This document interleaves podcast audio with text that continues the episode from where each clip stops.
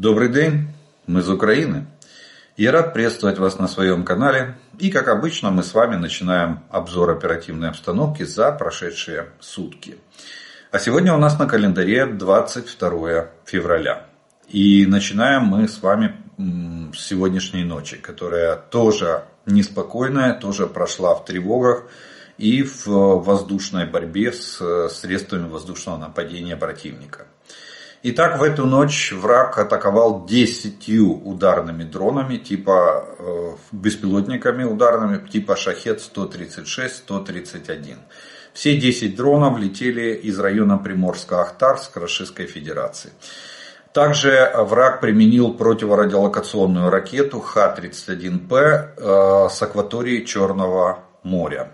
Это ракета воздушного базирования, она применялась с одного из э, видов э, самолетов Российской Федерации. Либо это был Су-35, либо был Су-34. Восемь беспилотников из десяти э, были уничтожены в пределах Полтавской, Днепропетровской, Запорожской и Харьковской областей.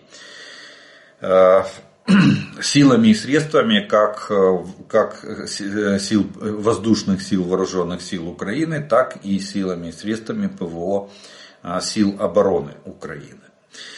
Ну а линия фронта за прошедшие сутки показывает стабильность в плане, а, в плане огневого, а, огневого противостояния. 64 боевых столкновения произошло на всей линии фронта за прошедшие сутки. Всего враг нанес 4 ракетных удара, 113 авиационных ударов и совершил 105 обстрелов из реактивных систем залпового огня. А, Причем обстрелы велись не только по позициям наших войск, но и по а, объектам в непосредственной близости от линии фронта на всю глубину досягаемости огневых средств противника. К сожалению, в результате этих террористических атак есть раненые и погибшие среди гражданского населения. Разрушения получили как а, объекты жилого фонда, так и объекты другой гражданской инфраструктуры. Авиационные удары враг наносил в основном в пределах Харьковской, Луганской, Донецкой, Запорожской и Херсонской областей. Ну, тут надо на секунду остановиться, на мой взгляд, потому что, видите, враг оседлал э, кабы, вот эти керованные авиабомбы. Э, они научились делать э, комплекты для обычных бомб. Это обычные бомбы, которые выпускались, которые достались.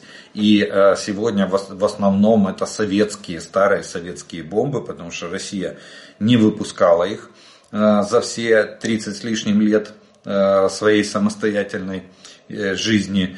Почему? Потому что на складах по разным оценкам насчитывается до 50 тысяч различных видов авиабомб. Это авиабомбы прямого падения. А, к ним добавляется а, за счет двух стальных хомутов, к ним крепится комплект вот этих вот крылышек, которые обеспечивают планирование. Причем Российская Федерация постоянно наращивает э, в плане, в плане технологическом эти крылышки. Теперь они имеют уже и систему GPS навигации, то есть они могут ориентироваться в пространстве. А, и, наноси, э, и направлять эту бомбу по указанным координатам. Вот, такая, вот такое вот. И, э, судя по всему, количество этих бомб э, постоянно растет. Если ну, мы сейчас замечаем статистику, что количество применения этих кабов постоянно растет. Они вот нашли такой способ дешево и сердито наносить наносить по нам огневое, э, огневое поражение. Ну а авиационная бомба от 500 килограмм и выше, вы же понимаете, какая... Мы видели с вами эти воронки, когда они сбрасывали эти бомбы еще нам на голову здесь в глубине Украины, когда российская авиация э, залетала тут, доходила до, даже до западных областей Украины. Поэтому на сегодняшний день я смотрю, что количество авиационных ударов постоянно переваливает практически либо около 100, либо переваливает за сотню. Но и артиллерия, российская артиллерия не отстает, к сожалению. Под артиллерийский огонь российских захватчиков попало более 120 населенных пунктов. Это Черниговская, Сумская, Харьковская, Луганская, Донецкая, Запорожская, Днепропетровская, Херсонская и Николаевская области. Далее пройдемся с вами по зонам ответственности. И первая у нас идет зона ответственности оперативно-стратегической группы войск «Север». Она включает Волынское, Полесское направление. А, здесь оперативная обстановка без существенных изменений, она стабильна и контролируема. Далее у нас идет Северское и Слобожанское направление. Тут тоже э, обстановка стабильная. Единственное, что она намного, намного сложнее в плане огневого воздействия со стороны российских войск на, по нашей территории. Э, особенно через государственную границу. Как артиллерия, так и авиация применяется врагом для нанесения огневых ударов по нашей территории. Плюс пытаются проникнуть ДРГ, с которыми нам приходится постоянно, а, постоянно бороться. Далее у нас идет уже с вами линия фронта. И это начинается она, это зона ответственности оперативно-стратегической группы войск Хортица. И начинается она с Купинского оперативного направления. Ну, как мы уже и говорили, что Купинск в принципе немножко затих, немножко. Здесь основные бои точатся вокруг Синьковки. Иногда вот проскакивают э, боевые столкновения в районе Табаевки. Э, и где враг пытается проверять наши позиции, атаковать наши позиции с целью проверить прочность нашей обороны. Три попытки было зафиксировано на Купинском оперативном направлении атаки наших позиций, ни одна из которых не увенчалась для врага успехом. Наоборот, враг понес потери и отступил на исходные рубежи. Далее у нас с вами идет Лиманское направление. И здесь противник 6 раз атаковал наши позиции. Здесь активность э, выше, чем на Купинском направлении. А, в основном боевые действия или боестолкновения осуществлялись э, в районе населенных пунктов Терны и Выемка. Тоже два таких, э, два таких горячих направления или два таких горячих участка. Еще иногда бывает Белогоровка, но в эти сутки в районе Белогоровки только перестрелки и обмены артиллерийскими ударами. Тоже враг не имел успеха, все шесть атак были отбиты и, понеся потери, противник вернулся на исходные рубежи. Далее у нас с вами идет Бахмутское направление. Здесь э, по сравнению с э, предыдущими сутками тоже боевая активность довольно сильно уменьшилась. И несмотря на то, что боестолкновения происходили в основном в районе Клещиевки и в районе Майорск Донецкой области, а, всего-навсего было зафиксировано нашим командованием, было зафиксировано две атаки со стороны российских оккупантов по, на наши позиции, ни одна из которых не увенчалась успехом. Далее у нас с вами следует зона ответственности оперативно-стратегической группы войск Таврия. И начинается она с Авдеевского направления, где э, боевая активность, наверное, продолжает оставаться э, высокой. Ну а учитывая общую ситуацию по всей линии фронта, я бы сказал, она самая высокая э, на сегодняшний день. Враг пытается, пытается развивать наступление, пытается как бы на, э, ну, скажем образно, на крыльях успеха якобы Э, пройти как можно дальше в нашу глубину, продавить как можно глубже нашу оборону. Но, в принципе, на сегодняшний день э, фактически на населенном пункте Ласточкина враг уперся и в нашу оборону и ничего не может сделать. Хотя количество атак зашкаливает.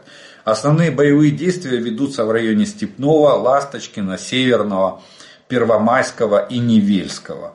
19 атак было предпринято врагом за прошедшие сутки на Авдеевском направлении. К сожалению, не все атаки удалось отбить нашим войскам, и враг имел частичный успех э, в направлении населенного пункта Орловка. Они э, продвинулись э, на незначительное расстояние, вот, и ну, за, только за счет того, что они здесь, на этом участке, ввели в бой свежие силы и немножко и усилили давление вот на этот населенный пункт Орловка. А так в остальном а, линия фронта на Авдеевском а, направлении не изменилась. Далее у нас идет с вами Марьинское направление, которое не менее активное на сегодняшний день. И в принципе они с Авдеевским направлением, ну, можно сказать так, делят пальму первенства. То есть боевая активность э, в одни сутки выше на Авдеевском, другие сутки выше на Марьинском направлении. Здесь основные боевые, боевые действия, боестолкновения э, происходят в районе Георгиевки, Победы и Новомихайловки. 14 атак было предпринято вражескими войсками на наши позиции. К сожалению, здесь тоже не все атаки удалось отбить. А, враг очень сильно напирает. А, в результате наши войска, знаете, в предыдущие сутки оставили населенный пункт Победа. А, и сейчас, и на, а в эти сутки враг продвинулся в населенном пункте Георгиевка. Там идут сейчас ожесточенные бои линия фронта а, уточняется. А, а, в, а на остальных участках Маринского направления фронт остался без изменений. В районе Новомихайловки мы отразили все атаки и э, удержали все занимаемые нами позиции. Но тут понятно, я уже вам неоднократно говорил, тут э, замысел понятен. Если на Авдеевском направлении они продавливают просто нашу оборону, пытаясь максимально Э, убрать вот этот Авдеевский выступ, сам, э, будем так говорить, Авдеевский плацдарм они уже э, захватили, а еще они пытаются выровнять, выровнять линию фронта то на Маринском направлении замысел тоже читается с карты очень легко. Они пытаются зайти как, как можно глубже в нашу оборону, чтобы потом с севера ударить в тыл группиров, на группировки наших войск на Угледарском направлении. Э, поэтому, поэтому я думаю, что э, я уже говорил вам, и в принципе это пока что все идет э, так, как мы с вами предположили, что они будут, основное или главное направление удара будет все-таки на Маринском, на Маринском направлении. Маринское, Авдеевское. Скорее всего, Маринское. Далее у нас идет Новопавловское направление. И здесь э, враг большой активности не проявлял. Это, кстати, вот бывшее угледарское направление. А, Бердянское мы его еще называли, когда вели контрнаступление. Ну, сейчас вот его э, генеральный штаб окрестил в, Ново, в Новопавловское направление. Так вот, здесь они особой активности не проявляют. Максимум одна-две атаки за сутки происходят в разных, на разных участках. Ну, они обожглись, поэтому в лоб на угледар они не, не идут. В районе южнее Золотой Нивы была попытка атаковать наши позиции, она была безуспешная, враг, понеся потери, откатился на исходные рубежи. Далее у нас идет э, запорожское направление. Здесь, наши, э, здесь боевая активность идет в районе западнее Вербового и в районе Работина. То есть вот этот рубеж передняя часть, э, будем так говорить, передний фаз Работинского плацдарма, это самый горячий участок на всем запорожском направлении. Часть сил и средств, которые, группировки, которая вот стоит возле Волновахи, они ввели в бой на запорожском направлении, но основная масса стоит в ожидании. Пока она стоит в ожидании, мы стараемся максимально ее достать и проредить э, ряды в, в этой группировке. Ну, я, я имею в виду позавчерашний э, прилет Хаймарс э, в районе населенного пункта Трудовое Волновахского района Донецкой области.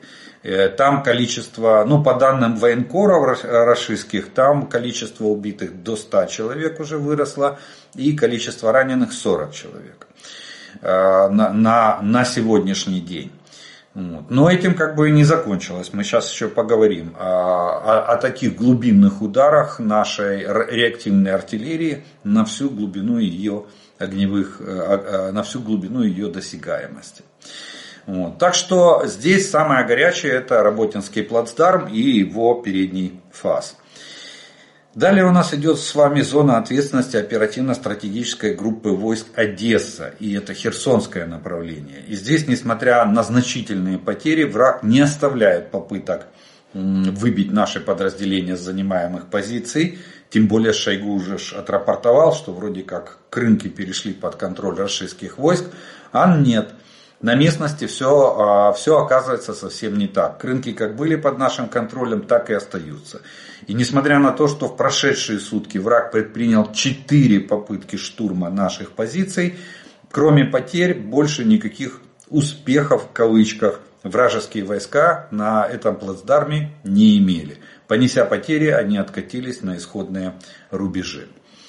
Но и вчера пришла, вечером пришла новость о том, что в Херсонской области, ну это знаете, наверное, как с Чернобаевкой, только на нашим, нашим Хаймарсам теперь надо только успевать.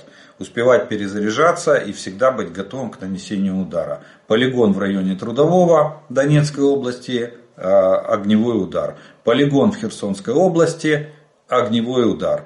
В Херсонской области проводились учения с 810-й э, э, отдельной бригадой морской пехоты. Э, мы знаем эту бригаду, еще помню по Мариуполю.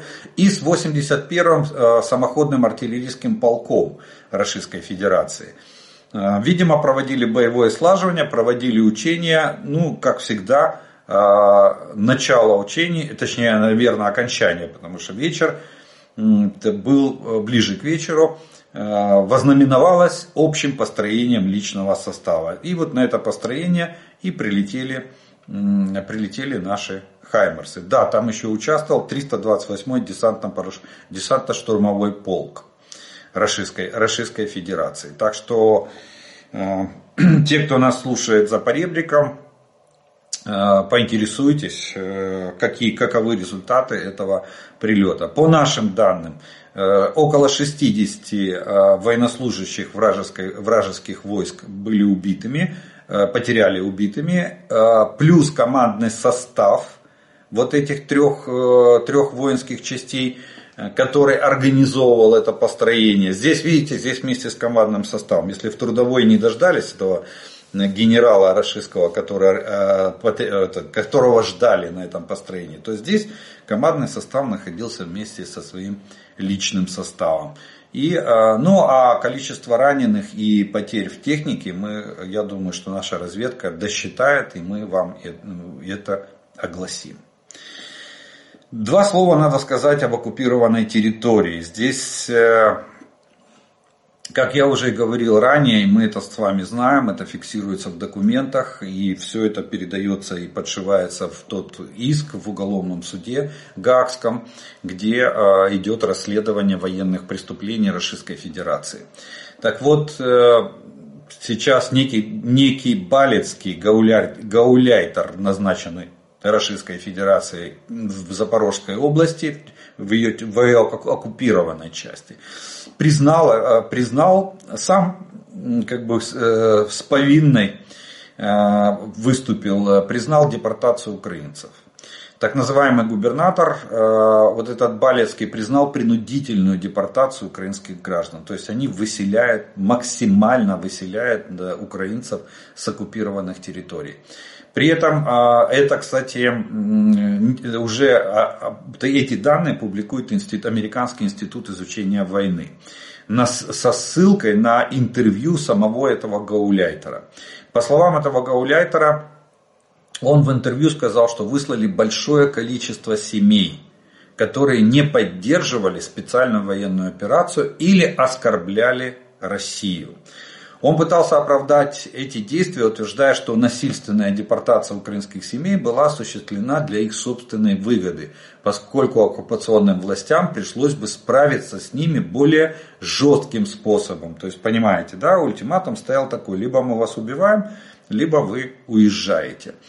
Иначе другие пророссийские настроенные граждане их бы убили. Вот видите? То есть прямая угроза жизни и здоровью наших граждан. Также он, а, что были такие семьи, которые очень не хотели уезжать, их насильственно депортировали силой, а, дали, а, э, дав им бутылку воды на границе. Так сказал в своем интервью вот этот рашистский гауляйтер по фамилии Балецкий. Так что еще одно свидетельство геноцида российских оккупантов в отношении нас, украинцев, как нации. Ну а далее мы с вами подводим итог прошедших суток, это, это то, что наша авиация сил обороны Украины за прошедшие сутки нанесла удары по 10 районам сосредоточения личного состава и техники врага. По двум, по двум зенитным ракетным комплексам противника, а также силами и средствами воздушных сил Вооруженных сил Украины были уничтожены истребитель-бомбардировщик Су-34 и три разведывательных беспилотника оперативно-тактического уровня. А подразделения ракетных войск и артиллерии нанесли э, удары по пяти районам сосредоточения личного состава вооружения и военной техники врага, два удара по складам горюче-смазочных материалов, три удара по пунктам э, управления войсками различного уровня, 8 ударов по районам огневых позиций вражеской артиллерии и один удар по радиолокационной станции врага. Ориентировочные потери вражеские за прошедшие сутки в целом составили, в личном составе, 1160 оккупантов. В технике и вооружении, в танках 7 единиц, в боевых бронированных машинах 35 единиц, в артиллерийских системах 41 единица, в реактивных системах залпового огня. 5 единиц, в средствах противовоздушной обороны. 2 единицы, э, в самолетах. 1, 1, 1 единица, в беспилотниках оперативно-тактического уровня. 36 единиц и в специальной технике 8 единиц. Вот такие потери понесли вражеские оккупационные войска на всей линии фронта и на всех оперативных направлениях за прошедшие сутки. Ну и э, здесь еще хочу рассказать вам об одной, прежде чем мы перейдем к следующему э, разделу, то в, хочу вам рассказать о, об одной очень хорошей инициативе, которая исходит от службы безопасности Украины. Ну, мы знаем, э, знаем прекрасно Baby, да, дрон, это довольно известный дрон, который мы знаем всей страной. Это те самые дроны, которые не только топили российские суда и прорежали ряды Черноморского флота Российской Федерации в Черном море и, и, и помогали наши, нам завоевывать господство на, и расчищать акваторию Черного моря, моря. Но это те самые дроны, которые атаковали Крымский мост. Тогда удалось, э, удалось атаковать несколькими дронами, два из которых достигли и взорвавшись, помните, да, было частичное обрушение пролетов моста и российские оккупанты меняли, очень долго ремонтировали этот а, мост, меняя эти мостовые пролеты. Так вот, э, служба безопасности, конечно же, продолжает работу. Э, я вам говорил, что под патронатом главы службы Василия Малюка создан целый департамент э, в составе службы, который занимается разработкой и производством этих дронов. Так вот, они готовят новые мощные удары по врагу в Черном море. Тот же Крымский мост входит в список целей. Э, и, э, э, скорее всего, в это, ну, даже, наверное, не скорее всего, а уже, уже у нас возникает такое здоровое соревнование, потому что и генерал Буданов говорил о том, что Крымский мост это цель для, в этом году на уничтожение стоит в очереди. И глава службы безопасности Василий Малюк тоже об этом сказал. Они тоже готовятся взрывать Крымский мост. Ну, в принципе, вы, вы же помните, да, мы с вами говорили, если мы уже взялись за что-то, то мы найдем способ, как это осуществить. Поэтому, ну, посмотрим, и, э, точнее не посмотрим, а подождем немного. И я думаю, что действительно в этом году Крымский мост должен прекратить свое существование как мост.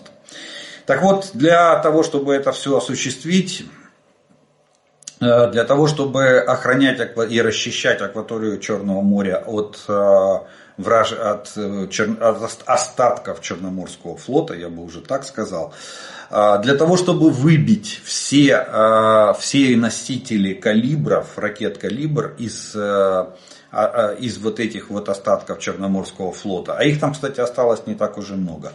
Три подводных э, осталось, три подводных лодки и, по-моему, если я не ошибаюсь, четыре надводных корабля, которые являются еще носителями ракет «Калибр» и могут наносить удары по нашей, по, по нашей территории. Так вот, э, именно эти дроны, они и осуществляют э, вот эти задачи. И вообще они, э, с помощью таких дронов меняется тактика войны на, в, акватории, в акватории Черного моря. Ну еще два слова скажу, а что такое Baby чтобы вы понимали, что это морской малыш, переводится с английского. Это дрон, кстати, считается одна из лучших разработок. Вообще, э, по классике, по, науке он называется безэкипа... малый безэкипажный катер. Ну, мы привыкли, так как он, э, так как он э, управляется оператором и, в принципе, не, ну, также движется под управлением оператора только на воде, а не, а не в воздухе, поэтому мы привыкли называть его дроном. Так вот, это считается одна из таких самых лучших разработок э, вот э, этой, этой войны. Соотношение, во-первых, соотношение цена-качество, а во-вторых, эффективность, которую он показал. Кстати, проверено это Крымским мостом. Дрон тогда ударил в опору моста. И в результате, э, ну какой мощный заряд, в результате опора сдвинулась и мостовой пролет упал. Так вот, Sea Baby несет 850 килограмм взрывчатки. Разгоняется до 90 км в час. Преодолевает расстояние в 1000 километров. Корпус э, лодки изготовлен из материала, э, который, который не отражает электромагнитных волн. То есть фактически обнаружить его с помощью радара невозможно. С помощью эхолота, да. А, шум винтов все-таки все таки тут пока что над этим работают. И а, вот, вот, вот такую угрозу этот дрон представляет собой для, а, для вражеского флота и для объектов вражеского флота. Так вот, чему я это все рассказываю? Рассказываю это к тому, что ну, корабли я не буду. 9 кораблей Черноморского флота, которые были повреждены или потоплены с помощью этого дрона, это, это вот, э, ну, как бы тот урожай, который собирают, э, собрали с помощью, с помощью Sea Baby. Все это рассказываю к тому, что сегодня а, служба безопасности Украины и организация United 24, которая, кстати, предоставляет свою платформу для работы, спутниковую платформу для работы операторов этих дронов, чтобы они могли э, гарантированно связываться с этими дронами в любой точке акватории Черного моря. Они объявили сбор средств э, на э, эти дроны. И 35 таких морских малышей собирается изготовить э, на собранные э, средства. Кстати, все средства на производство этих дронов, они были все не бюджетные. И э, ранее, если ранее удавалось собрать за, за деньги пожертвований различных юридических лиц, различных организаций там, и физических лиц, то сейчас э, есть предложение помочь всей страной. Как мы обычно это делаем, э, э, задонатить для того, чтобы они могли собрать эти 35 дронов и провести работу по уничтожению врага в акватории Черного моря. Для того, чтобы поучаствовать в этом процессе и потом понимать, что каждый дрон, утопивший либо российский корабль, либо разрушивший Крымский мост, и в нем есть частичка ваше, вашего вложения. Э, в описании к этому видео будет ссылка на телеграм-канал Службы безопасности Украины, где э, вы найдете реквизиты и кнопку «Задонатить», и ссылка на страничку, страничку организации, это государственная организация United 24. Там тоже есть кнопка «Задонатить». Поэтому приглашаю и призываю вас, давайте помож, поможем службе безопасности собрать средства, произвести эти дроны и поразить врага в акватории Черного моря. Ну а мы идем дальше с вами и э, поговорим немножко о военно-политических событиях, которые происходят как в нашей стране, так и вокруг э, нее. И начнем мы с самого животрепещущего вопроса, это боеприпасы. То, что сегодня у нас это просто головная боль, это наши нервы, наши переживания. Итак, речь идет о тех 800 тысячах снарядов, которые нашел президент э, Чехии Петр Павел для нужд вооруженных сил Украины. Э, нашлись, э, нашлись люди, кстати, как и предполагалось, я предполагал, что эти 800 тысяч снарядов, там 300 тысяч идет калибр 122 мм и 500 тысяч, около 500 тысяч идет калибр 100, 155 мм. Это южнокорейские снаряды и южноафриканские снаряды. То есть э, где-то на юге Африки нашли их, и а, чья их принадлежность не говорится, не указывается, и в Южной Корее нашли. А, об, это, об этом написало «Новое время» с, со ссылкой на свой источник. Так вот, а, это количество превышает все, что смог поставить Украине Европейский Союз за прошлый год. То есть Европейский Союз нам Э, поставил э, тогда меньше половины миллиона снарядов. Здесь 800 тысяч. Сумма, э, стоимость такого контракта составляет около 2 миллиардов долларов.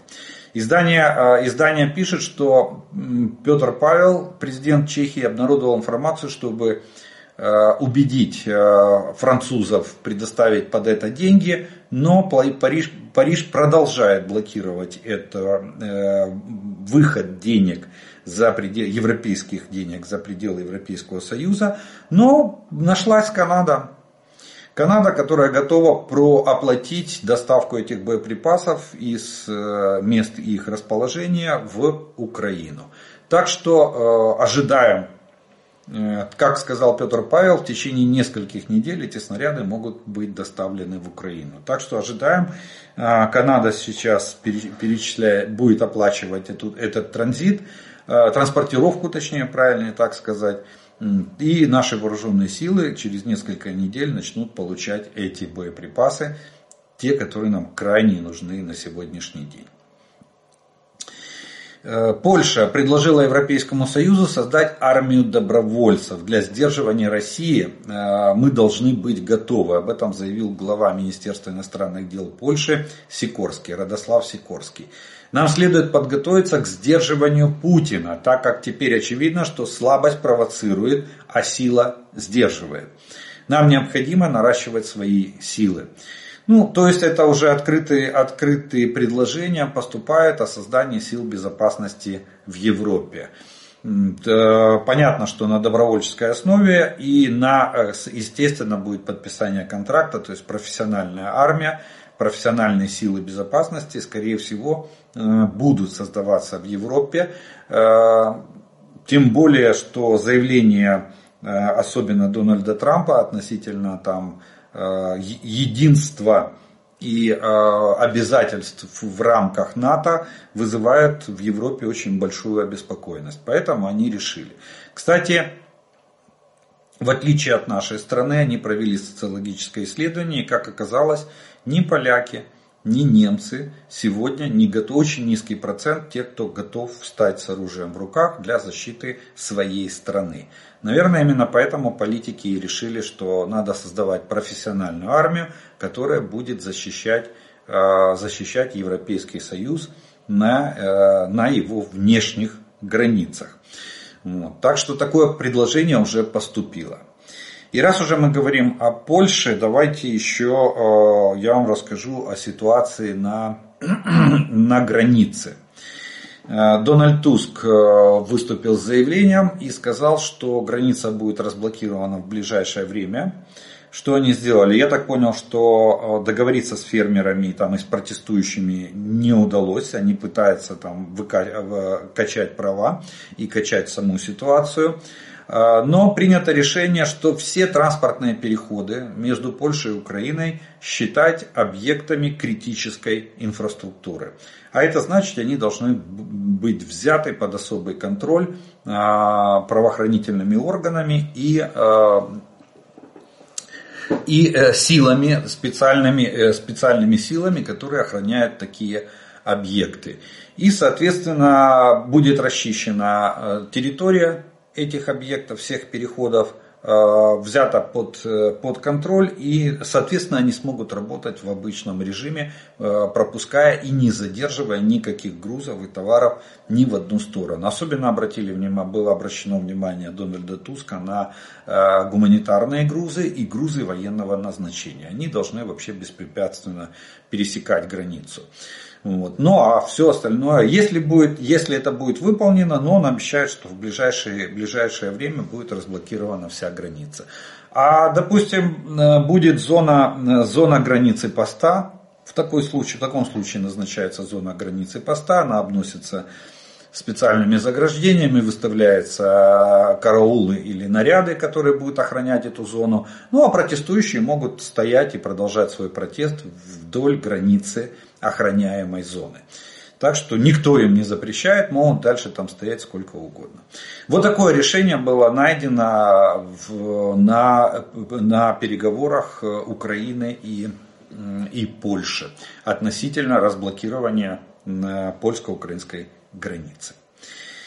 Далее, а, переговоры Урсула фон дер Ляйен, глава Еврокомиссии, сделала заявление, что переговоры о вступлении Украины в Европейский Союз э, немного откладываются до июня месяца. И эта отсрочка а, вызвана только лишь тем, что сейчас в Европе проходит э, предвыборная кампания, и в летом с 6 по 9 июня на территории Европейского Союза состоятся выборы в Евросоюз парламент, обновляется Европарламент.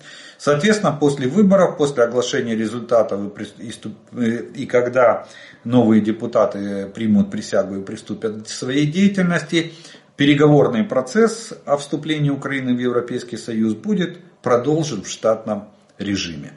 Действительно нецелесообразно, потому что меняется, может поменяться депутатский состав. Вы же понимаете, от этого будут зависеть нюансы Э, в ходе этих переговоров. Далее, э, министр обороны Испании э, Роблес, по фамилии Роблес, она сделала заявление, что существует на сегодняшний день существует реальный риск того, что Россия решит напасть на одну из стран НАТО. По ее словам, это может произойти как в краткосрочной перспективе, так и в среднесрочной перспективе. То есть э, до трех лет или до, э, от трех до пяти лет. А, ну вот так вот Испания, это министр, э, министр обороны Испании так заявила. Видите, Испания тоже видит такую реальную угрозу. Я думаю, что вот этот призыв Польши о создании добровольческих сил безопасности, он не останется, не прозвучит как глаз вопиющего в пустыне. Он найдет оклики, э, отклики вот в таких вот заявлениях, как сделала министр обороны Испании. Дания объявила о подписании с Украиной соглашения о предоставлении гарантий безопасности на 10 лет. Об этом сообщил, сообщает премьер-министр Дании.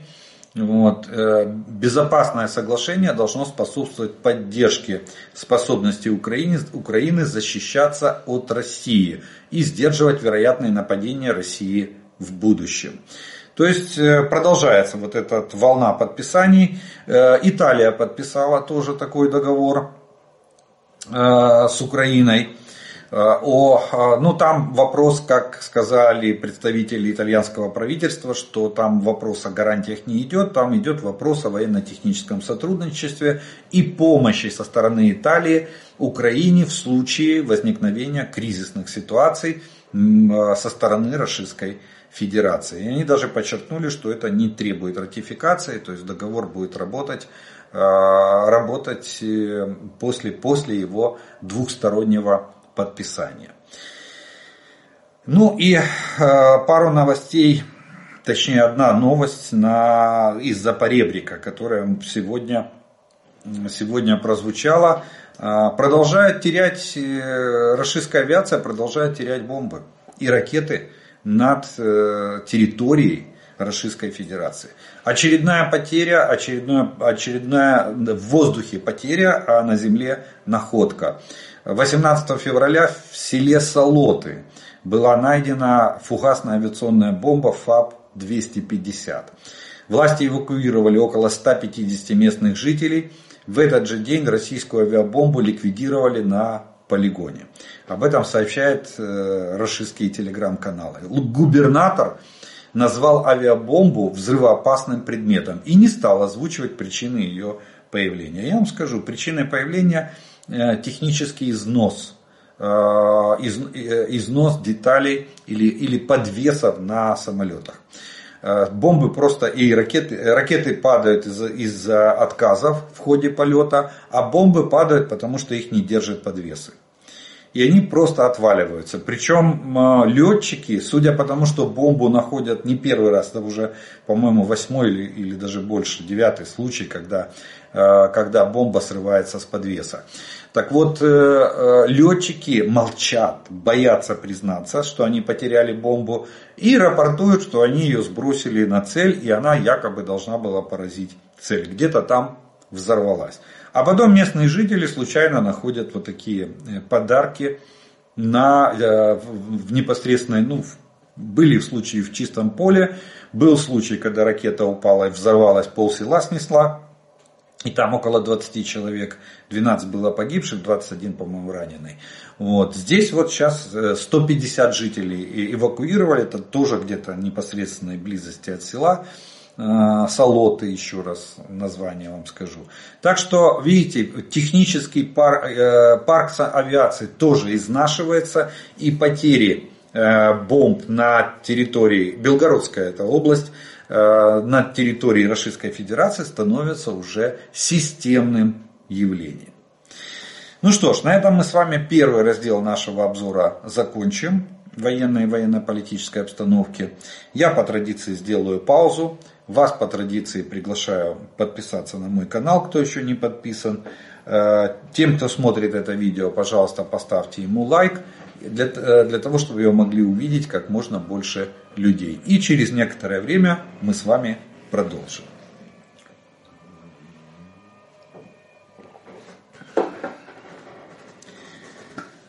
А продолжим мы с вами, э, как обычно по традиции, это ответом на те вопросы, которые вы прислали к предыдущим видео. И первым вопросом сегодняшнего дня прозвучит следующий. Могут ли расисты использовать телефонную связь в качестве маяка для наводки ракет? Например, на конкретный номер телефона поступает звонок от якобы знакомого, а, пока ведется непринужденный разговор, пеленгуется местоположение номера, который потом служит маяком, чтобы по месту его нахождения прилетела ракета. Ну, я вам даже больше скажу, не надо даже звонить. Если телефон засечен, а, попал на попал в базу данных, есть у них станции радио, радиотехнической разведки, о Российской Федерации, по-моему, называется она «Житель» которая определяет местоположение мобильных телефонов. Кстати, вот почему наши, наши бойцы не на, на, на передке, на нуле, либо не берут с собой телефоны, либо их выключают и прячут в какие-то в какие-то э, ну, непроницаемые, э, в непроницаемые чехлы. Почему? Потому что э, телефон засекается. А, видно. Телефон постоянно, как, как и компьютер, дает пакеты обменом информации между, через базовые станции с главным сервером. А, между телефоном и главным сервером постоянно происходит обмен информацией. Э, вы об этом даже не подозреваете. Так, так работает любой, любой компьютер. Так вот, э, эта станция радиотехнической разведки, она определяет э, вот эти телефоны. Там, где скопление телефонов, они предполагают, что там есть что там люди, и э, эти люди могут быть военными на переднем крае. Кстати, было несколько, помните, когда э, поминки справляли по одному из военному, по скоплению телефонов был нанесен удар. Ну, там еще и наводчики были. Так вот, если, если привязаться к одному телефону, они могут определять имей телефона, привязаться к одному телефону, то этого будет достаточно для того, чтобы определить координаты Э, где этот телефон находится. Но все равно ракета будет лететь не на телефон, как на маяк, а на координаты, которые будут, э, будут допустим, сняты в определенное время нахождения телефона на нужном объекте. То есть, если это корректировщик огня, он приходит на объект, посылает сообщение, что он на месте, э, станция фиксирует координаты, и они закладываются в ракету, и она летит. Кстати, вот именно борьбой с такими, с такими корректировщиками ракетных, э, ракетного огня для, э, для расистов и, и ведет работу контрразведка. Как военная, так и контрразведка службы безопасности Украины. Мы, кстати, с вами регулярно в новостях читаем, что там осужден корректировщик, там осужден наводчик, э, там задержали и ведутся следственные действия. Это вот именно примерно таким вот образом происходит наводка, наводка на объекты. Плюс они еще могут фотографировать объекты, и некоторые типы ракет имеют головку самонаведения, куда закладывается изображение этих целей, и ракета на последнем участке траектории, там с дистанции начиная где-то примерно с 50 километров, включает эту головку и начинает с, искать эту цель на местности, сопоставляя изображение, заложенное в памяти ракеты и находящееся на местности. Таким образом корректируется точность попадания ракеты в тот или иной об'єкт. Добрий вечір. Будь ласка, скажи, чи існує хоча б теоретична можливість знищення кабів під час е, польоту? Дякую. Да, теоретически такая возможность существует.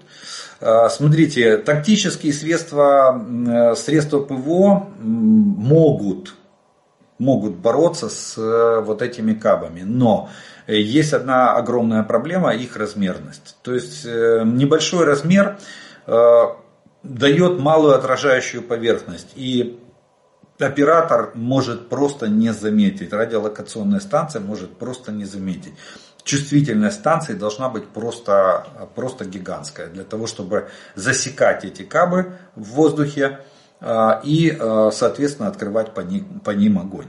А так, теоретически, да, ЯСА может бороться, и э, с ПЗРК, если увидеть этот кап, э, можно бороться, и гепард может, может бороться, если увидит этот кап, что, кстати, и наши и делают системы ПВО.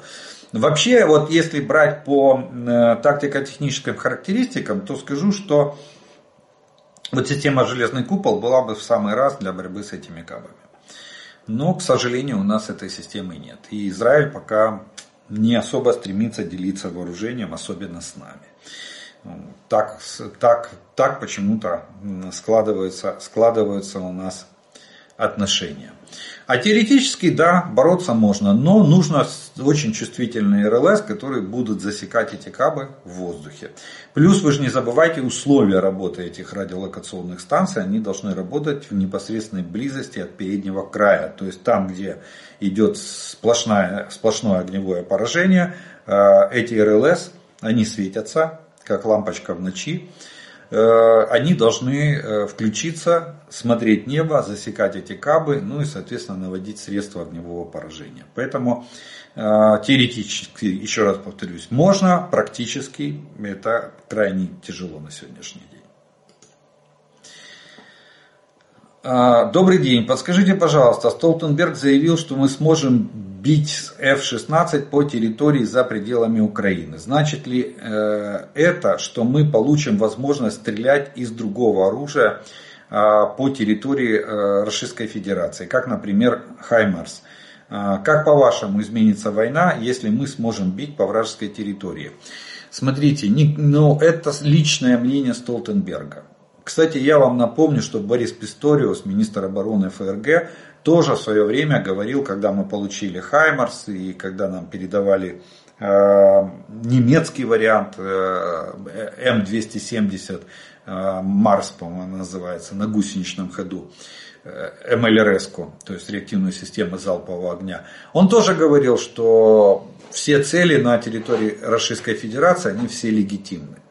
Вот. Но вы же не забывайте, что есть главный правообладатель э, этого вооружения. Соединенные Штаты. F-16, э, ракета, которая будет стоять на F-16, будет иметь, допустим, в своем составе американскую, американскую систему наведения. Или вообще будет произведена в Соединенных Штатах. Соединенные Штаты стоят на том, чтобы мы не применяли их оружие по территории э, Российской Федерации. Поэтому остается, как говорят, спасение утопающего – дело рук самого утопающего. Поэтому остается в этом, в этом плане надеяться только на себя. К сожалению, я считаю, что не разрешат нам западные страны ни при каких обстоятельствах, ни, ни в какой ипостасии применять их западное, оружие западного образца по территории Российской Федерации. По территории Украины в границах 91 года никаких вопросов. Даже помните, мы с вами мост поделили, э, Крымский мост, э, между 145 и 146 опорой моста проходит демаркационная линия государственной границы между Россией и Украиной. Так вот, 145 опору можем мы уничтожать, а уже 146 это уже территория. Если нашими средствами, то можем. Если э, западными э, образцами вооружений, то я думаю, что вряд ли будет дано добро на такое применение.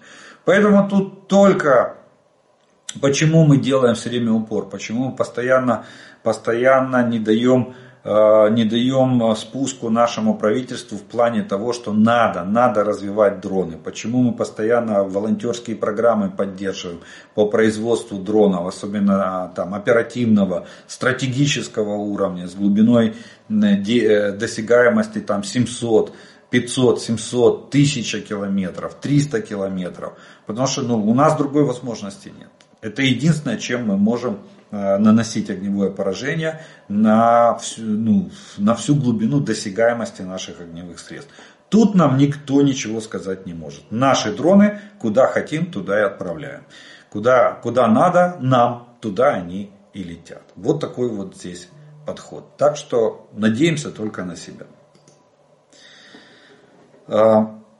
Э, Хотелось бы услышать от пана Олега анализ ситуации, что будет с Украиной, если Польша перестанет поставлять топливо. Ну, я думаю, что мы не пропадем. Сейчас объясню почему. А вот Польша, а, у нее, а, Польша потеряет огромнейшую статью а, дохода своего бюджета. Так что Польша никогда не пойдет на такой шаг. Чтобы вы обратите внимание, я же вам рассказывал вчера, что польское правительство мгновенно, в течение там, суток, даже меньше, разблокировало железную дорогу. Почему? Потому что это основной, основной э, транзитный коридор поставок ГСМ в Украину. Там рынок 6 миллиардов евро. Вы что? Польша откажется? Да никогда в жизни. А мы не пропадем. Почему? Потому что есть Румыния. И у нас есть совместная граница с Румынией. Дело в том, что у Румынии своя нефть. И мы можем прекрасно переориентироваться на румынский рынок по поставкам а, горюче-смазочных материалов. Я думаю, Румыния будет только рада, если мы у них купим и, и дизель, и бензин, и масла. Вот. Так что для нас это не проблема. Если там венгры или словаки, допустим, а, за, заортачатся в плане ну, пророссийских настроений, то у нас еще есть и э, у нас есть еще Румыния, есть еще Болгария, можем через Болгарию купить. В конце концов Турция тоже э, захочет, захочет поучаствовать в нашем, э, в нашем рынке горюче-смазочных материалов. Так что в этом плане проблемы нет. Я думаю, именно поэтому Туск так резко отреагировал. Плюс вы же отреагировал и быстро-быстро приехал договариваться по поводу разблокировки границы. Видите, какой выход из ситуации нашли. Объявить их стратегическими объектами и взять их под особую охрану, как любой стратегический объект. А это значит, что они будут расчищены от присутствия посторонних лиц. Вот и все. Вот и решение проблемы. Поэтому для нас это, это будет не критично, скажу так. А для Польши это будет очень больно. Ну что ж, э, на этом мы с вами вопросную часть сегодняшнего видео закончим. И у нас, э, и у нас остается э, третья часть нашего обзора. Это комментарии, приветствия и пожелания, которые вы прислали к предыдущим видео. И первый комментарий сегодняшнего дня прозвучит, или сегодняшнего выпуска прозвучит след, следующий. И у нас под Харьковом направление Липцы. Закидывали поля этим земледелием. Когда русские, когда русские оккупировали наши русские тишки, черкасские тишки, это название населенных пунктов Харьковской области, до сих пор мины наши саперы по полям собирают. Вітання з Роботінського плацдарму. Дійсно, ворог робить спроби на багі штурмувати наші позиції, але їм це не вдається. Десант цих багів знищується. Доведіть це до відома аудиторії. Ну, очевидно, писали с самого плацдарма, так что огромное вам спасибо за ваш ратный труд. Ну и я довожу до всей аудитории, что вы успешно боретесь и с баги, и там с чем, с квадроциклами, на чем бы враг не ехал. Из Т-62, Т-55, мы знаем, что они там применяются российскими войсками. Так что держитесь, удачи вам и нехай вас кулі минають і шаблі не беруть. Олег, підтримайте терміново питання про знищення Кримського мосту. Просто терміново. Звідти йде багато орків. Вони накопичують сили. Сили терміново. Ну, вот то, что я вам уже сказал, что служба безопасности просит помощи в донатах на производство дронов. 35 дронов они хотят сделать. Вот вполне может, можно делать групповой удар по Крымскому мосту. Граждане Российской Федерации, поддерживающие Украину. Если знаете лично тех, кто пошел на войну убивать украинцев, передайте Украине их персональные данные. Помогайте раскрытием координат военных объектов расистов. Не сидите в печали. Будьте бодры, постоянно думайте, как лучше сыпать песок в шестеренки их военной машины. Украина гарантирует каждому пленному, который добровольно сдастся э, из числа российских военнослужащих, Первое, с вами будут обращаться цивилизованно. Второе, никто не узнает, что ваша сдача в плен была добровольной. Третье, если вы не захотите возвращаться в Россию, это будет обеспечено. А, Болгария с вами. Слава Украине. Героям слава. Уважаемые украинские друзья, моя страна Хорватия в 90-е 5 лет боролась за свободу, хотя у нас и враг был слабее расистов. При этом не давали нам вообще системы ПВО, истребители и снаряды. Наоборот, было эмбарго на поставки оружия. Но мы все равно в итоге победили. Вас намного больше поддерживают и все это в конце получится. Как бы сложно ни казалось в настоящий момент. Слава Украине! Героям слава! Слава украинскому народу, герою и всем, кто помогает ему защищать мир от российского фашизма. А, в вашем рассказе о фермерах кроется ответ. А, он на виду. Дотации. Можно байдыки бить, ничего не делать, а денег получать. А тут мы им схемы поломали. Деньги и нежелание трудиться. Все просто. Это мое мнение. Вот так вот написал один из зрителей. В Волновахе очень грамотно ЗСУ распорядилась э, с орками. Красавцы, приятная новость.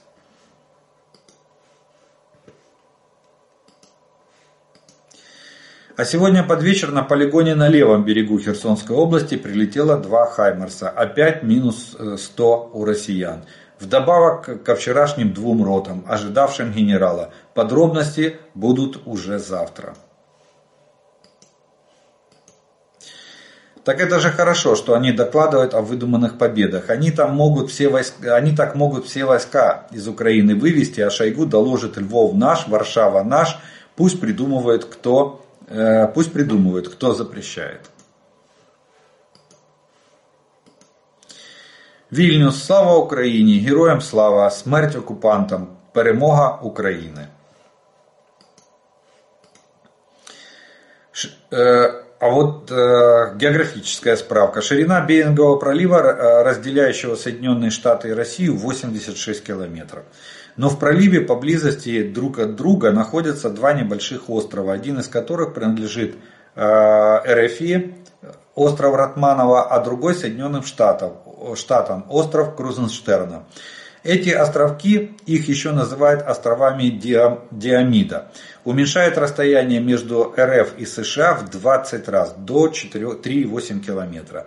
Привет из Киева, слава Украине. Не купую польське зараз взагалі. Ну, такой девіз. Наші, котрі працюють в Польщі, кажуть, що польська молочка не дуже гарної якості. Я б залюбки спробувала румунські товари. Польська молочка не кисне, якась хімічна. Це коментарій на ваш, на ваш комментарий. Небольшой комментарий. Я помню кадры с первой чеченской, когда за подбитым бронетранспортером стоит молодой солдат в слезах и трусится весь, а в глазах ужас. Э, это их ничему не научило. После освобождения нашего села стоит э, свекровь, а по улице бежит солдатик, трусится, плачет. Тетенька, помогите, где можно в плен сдаться? Но она показала, и он побежал. Еще ребенок, ужас. Ужас ситуации, что пять минут назад он был с автоматом и готов нас убивать.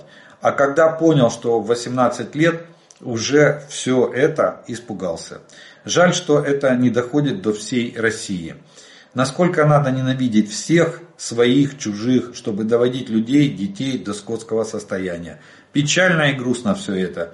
Дякую, може, може зачитаєте. Я сподіваюся, будуть злобні коментарі Зачитайте їх теж, щоб люди знали, з якими скотами ми маємо справу.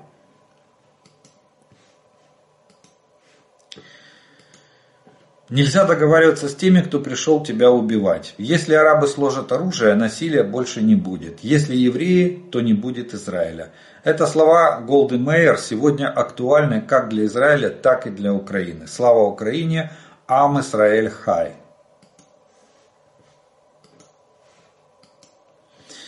Рашизм использует, рашизм использует все, что можно использовать для своих целей, не нуждаясь в никакой идеологии, верованиях э, и средствах. Нужна помощь террористов или какой-нибудь религии, рашизм без проблем обратится к ним. При этом не задумываясь уничтожить любую конфессию, организацию или человека, показавшиеся опасными для его целей, или просто отказавшегося сотрудничать.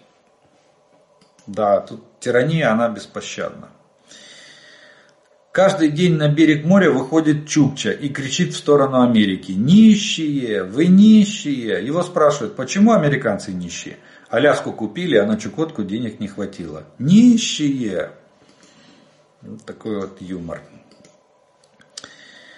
Надо предложить нашим споживачам отказаться от польской сельхозпродукции. Сыры, масло, колбасы, мясо, корм животным – Наши тоже умеют это делать. Вот и появляется окно возможностей. А шляхетна шляхта э, или якхай сами, э, э, якхай сами все едят.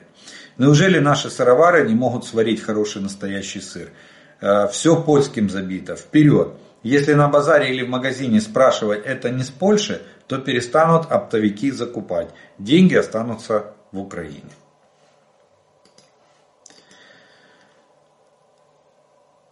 Ну вот из, из-за поребрика такой очень интересный комментарий. Э, наш военкор, ну их военкор Морозов застрелился следующим образом. Пишут, что застрелился он двумя выстрелами в затылок. А что, так можно разве? Ну там, кстати, э, он отказался выполнять приказ Министерства обороны Российской Федерации о том, чтобы убрать пост, в котором он написал, что во время штурма Авдеевки погибло более 16 тысяч рашистских солдат. И это стало, якобы он написал посмертную записку и застрелился. Ну, э, сам или помогли, тут уже сказать трудно. Но судя по тому, что был приказ со стороны Министерства обороны РФ, плюс была организована травля на федеральных каналах, каналах ведущими пропагандистами Российской Федерации. Думаю, что вполне э, спецслужбы РФ могли ему помочь. Возможно, да, и двумя выстрелами в затылок. Мы подробностей, к сожалению, не знаем. Может быть, чуть позже узнаем. Ну что ж, вот на такой ноте э, гибели очередного врага мы с вами закончим наш обзор оперативной обстановки. За прошедшие сутки. Я благодарю вас за ваше внимание, за то, что вы досмотрели, за ваше время, что вы досмотрели до этого момента. Как всегда, по традиции приглашаю подписаться на мой канал те, кто еще не подписан. А те, кто смотрит это видео, пожалуйста, поставьте ему лайк, тогда его смогут увидеть как можно больше людей. От себя добавлю слова благодарности спонсорам и тем, кто помогает моему каналу. Ну а ми з вами продовжуємо вірити в силу оборони України. Перемога наша, слава Україні!